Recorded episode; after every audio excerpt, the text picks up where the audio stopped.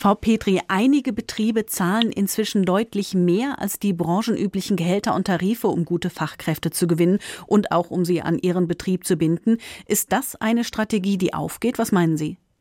Also ich denke, eine gerechte Bezahlung, das ist ganz wichtig. Aber darüber hinaus muss noch viel mehr beachtet werden, nämlich zum Beispiel auch gerade im Handwerk, dass man dort besonders gute Löhne verdienen kann. Nämlich wenn ich überlege, dass ein Meister im Lebenseinkommen fast gleich aufliegt mit einem durchschnittlichen Akademiker. Das sind Dinge, die vielleicht transportiert werden müssen und auch bekannt gemacht werden müssen, dass die Arbeitsplätze im Handwerk sicher sind und natürlich auch, dass junge Menschen, die zum Beispiel eine Ausbildung starten, mit dem Handwerk Eintritt in das Berufsleben bekommen. Ich glaube, das sind Dinge, die noch viel mehr beachtet werden müssen, als nur einfach nur die Gehälter sich anzuschauen. Für viele Arbeitnehmerinnen und Arbeitnehmer ist Geld ja auch nicht alles. Sie möchten zum Beispiel gerne mehr Freizeit.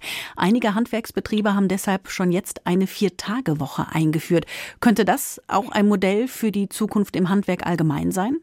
Gut, die Vier-Tage-Woche ist sicherlich für den einen oder anderen möglich. Äh, gerade für das Handwerk würde ich sagen, ist es auch eine Möglichkeit. Aber darüber hinaus sollte man hier auch vielleicht dran denken, dass man hier auch die Arbeitszeit generell beachten muss. Nicht nur die tägliche Arbeitszeit, sondern da müsste man auch am Arbeitszeitgesetz etwas schrauben, dass hier nämlich das Ganze auf die wöchentliche Arbeitszeit gesehen wird. Es muss ja nicht so sein, dass man jetzt unbedingt die Vier-Tage-Woche einführt, aber es kann auch so sein, dass man am Tag mehr arbeitet, aber dafür der ein oder andere Mitarbeiter freitags frei haben könnte. Also es muss ja nicht komplett der Betrieb geschlossen werden, sondern einfach so besser auf die Woche aufgeteilt werden. Und da würde eine Änderung am Arbeitszeitgesetz schon sehr gut helfen. Für viele Beschäftigte sind inzwischen ja auch Dinge wie Homeoffice und natürlich auch schon immer eine geregelte Kinderbetreuung wichtig. Beides ist gerade in kleinen Handwerkbetrieben schwierig. Homeoffice wahrscheinlich sowieso für Handwerker, weil sie ja dahin müssen, wo die Arbeit ist. Was gibt es da für Alternativen, was man den Arbeitnehmern anbieten kann? Also ich glaube, das Handwerk, dadurch, dass es sehr individuell ist mit seinen kleinen Betrieben, hat es auch schon oft Lösungen gefunden, wenn da mal jemanden das Kind im Kindergarten abholen musste oder wenn es erkrankt ist, dass jemand nach Hause geht. Ich glaube, da ist das Handwerk doch schon sehr gut aufgestellt.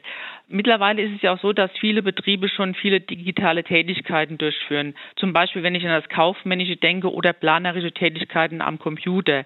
Da weiß ich auch schon von Betrieben, die sagen, wir haben schon einen Großteil der Arbeitszeit, können wir sogar ins Home Homeoffice verlegen, weil wir das eben am Computer planen können.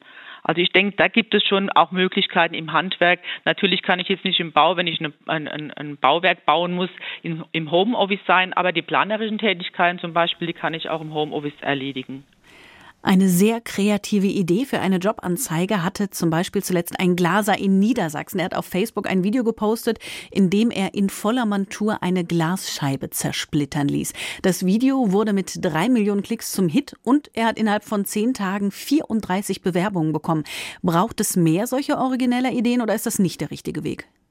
Ich glaube, originelle Ideen sind schon wichtig, weil natürlich man auch als Handwerker oder als Handwerksbetrieb auf sich aufmerksam machen muss.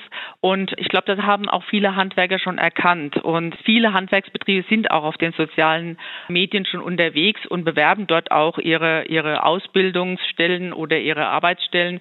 Die Kreativität hat da schon Einzug gehalten und man versucht natürlich auch über andere Möglichkeiten, zum Beispiel wenn man auf Messen geht oder wenn wir zum Beispiel als Handwerkskammer der Pfalz mit unserem Berufsorientierungsmobil in die Schulen fahren. Wir versuchen hier schon mit äh, interessanten und auch pfiffigen Ideen äh, das Handwerk hier zu präsentieren und darauf aufmerksam zu machen. Wenn wir auf den demografischen Wandel schauen, dann ist klar, es wird in Zukunft vermutlich immer weniger Bewerber geben. Heißt das im Umkehrschluss, dass potenzielle Azubis auch immer mehr fordern können im Handwerk zukünftig? Ich glaube, man hat ja hier kein Wettrennen oder eine, einen Wettbewerb. Wer bietet jetzt hier das meiste? Ich denke, wenn man sich für das Handwerk entscheidet, dann entscheidet man sich auch bewusst dafür. Wenn ich ein Studium eingehe, dann weiß ich oftmals nicht während des Studiums, was erwartet mich denn eigentlich am Ende des Studiums für ein Berufsleben. Äh, für einen Handwerker ist es so, der kann, hat die Möglichkeit, ein Praktikum zu machen, äh, der kann den Beruf kennenlernen und entscheidet sich dann auch bewusst dafür. Nicht umsonst hat man ja gerade mit einer Erinnerungskrankenkasse Studie festgestellt, dass 80 Prozent der Handwerker sagen, dass sie sehr glücklich in ihrem Beruf sind. Ich denke, das liegt einfach daran, dass man den Beruf kennenlernt und sich auch bewusst dafür entscheidet.